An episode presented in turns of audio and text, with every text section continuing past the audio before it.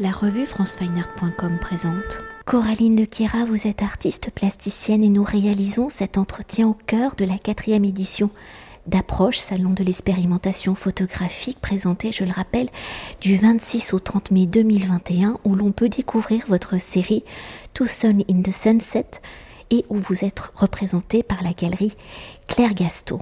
Alors comme de nombreux artistes hein, présentés à approche dans le processus de votre écriture plastique, la photographie est l'un de vos outils, l'une de vos matières picturales. Vous travaillez l'image par superposition, par collage ou ici pour la série Two Suns in the Sunset, vous avez une approche picturale avec le cyanotype, vous alliez la photographie et la peinture. Alors pour évoquer ce mélange des médiums par son application à l'aide d'un pinceau sur la feuille de papier avec l'aide d'un négatif et de l'action du soleil, le cyanotype et une matière picturale. Alors dans ce rapport pictural du cyanotype, comment ce procédé photographique vous a-t-il permis de repenser votre approche picturale, votre pratique du collage Alors le cyanotype m'a permis euh, déjà de travailler le bleu en fait. Dans ma pratique picturale, euh, j'ai toujours travaillé avec des sous-couches euh, plutôt chaudes, à savoir du, orange, du jaune, euh, qui était un peu l'héritage des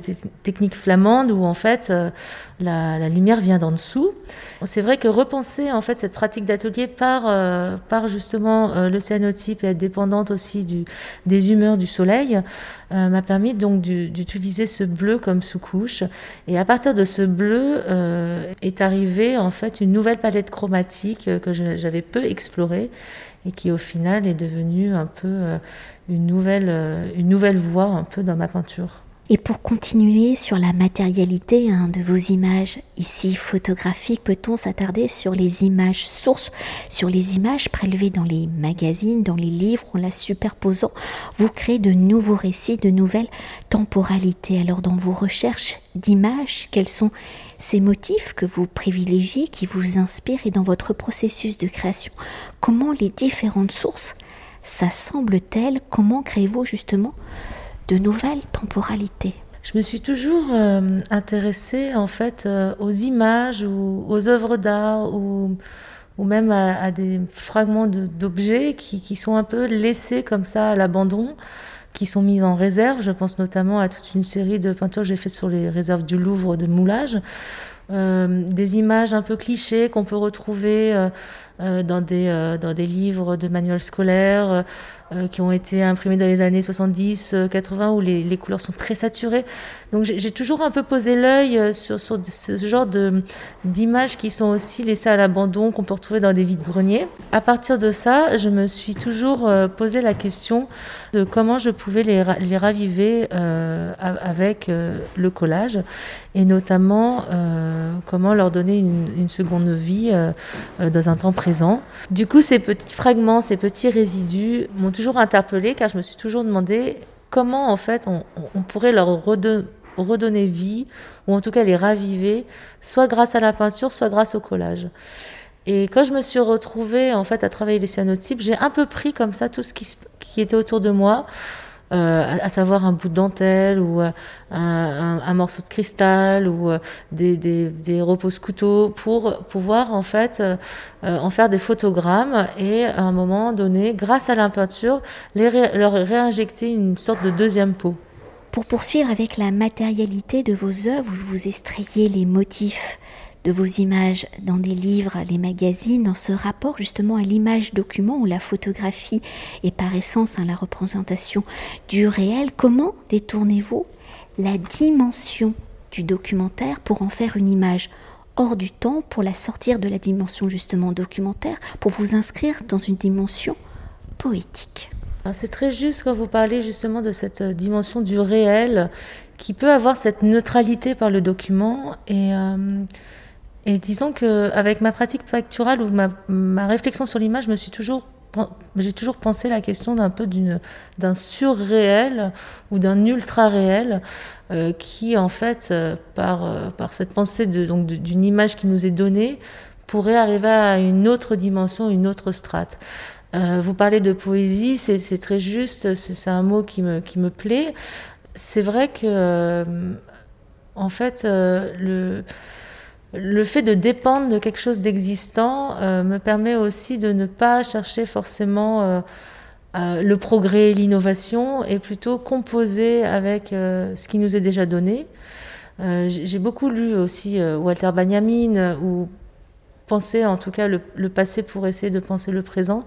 Donc euh, cette question d'un réel qui est amplifié par un réajustement d'éléments, comme une sorte de sampling en musique qu'on réassemble pour en refaire un nouveau mix musical, euh, c'est toujours un, processus qui, qui, qui, me plaît beaucoup en tout cas.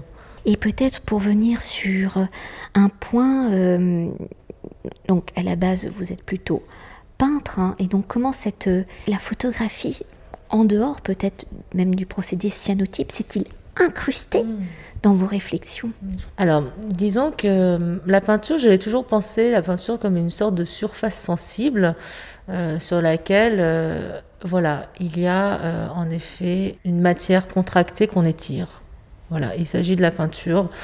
et ce geste d'étirement, en fait, euh, sur une surface euh, et puis d'un coup euh, il se passe du récit ou non, ou il se passe juste une sorte de euh, de d'assemblage de, de surfaces, ou alors ce sont des surfaces qui peuvent se repousser aussi par la couleur des fois. Et dans la photographie, il y a aussi cette, euh, cette notion de surface sensible pour moi.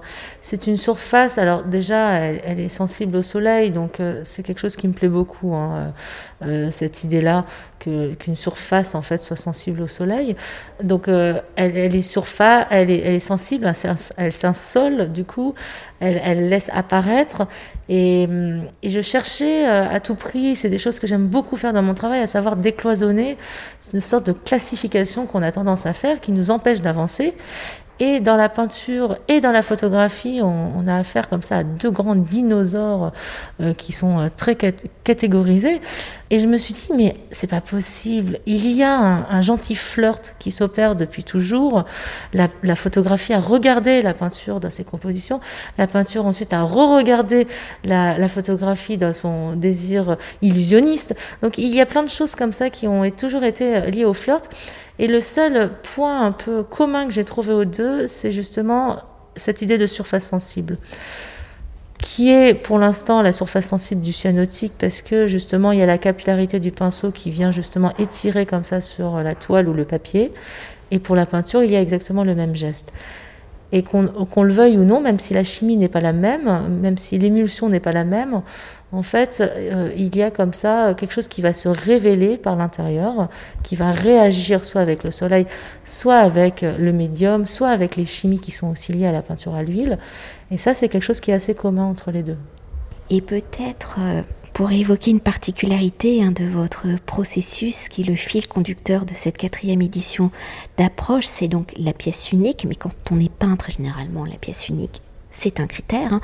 Alors c'est par définition la photographie le médium du multiple en choisissant d'utiliser la photographie comme l'un comme l'un de ces procédés. Comment avez-vous pensé justement ici l'objet unique? Alors en effet, l'unicité, c'est quelque chose qui m'est propre dans mon travail pictural, mais du coup, je n'y pense pas.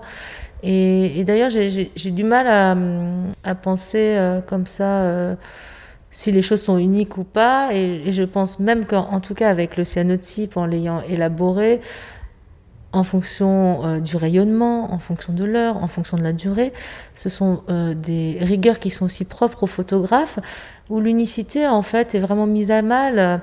Alors il y a en effet cette question de la mécanique. Là où ce qui est important, c'est que avec la peinture, euh, il y a la notion du geste et il y a la notion de l'entreprise du corps dans, ce geste pour peindre. Et dans, dans le cyanotype, on a aussi ça, mais dans la photographie aussi, en soi, on l'a.